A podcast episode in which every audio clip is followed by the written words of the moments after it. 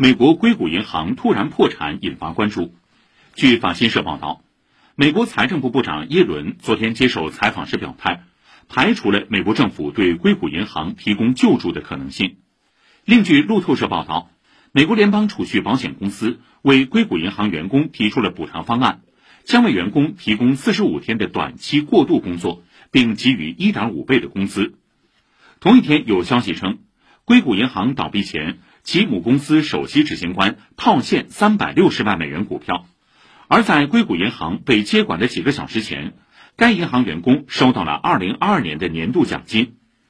硅谷银行关闭的影响已经迅速波及英国，超过二百五十名英国技术企业首席执行官致信英国财政大臣，警告说技术行业正面临关乎生存的威胁，敦促政府出手相助。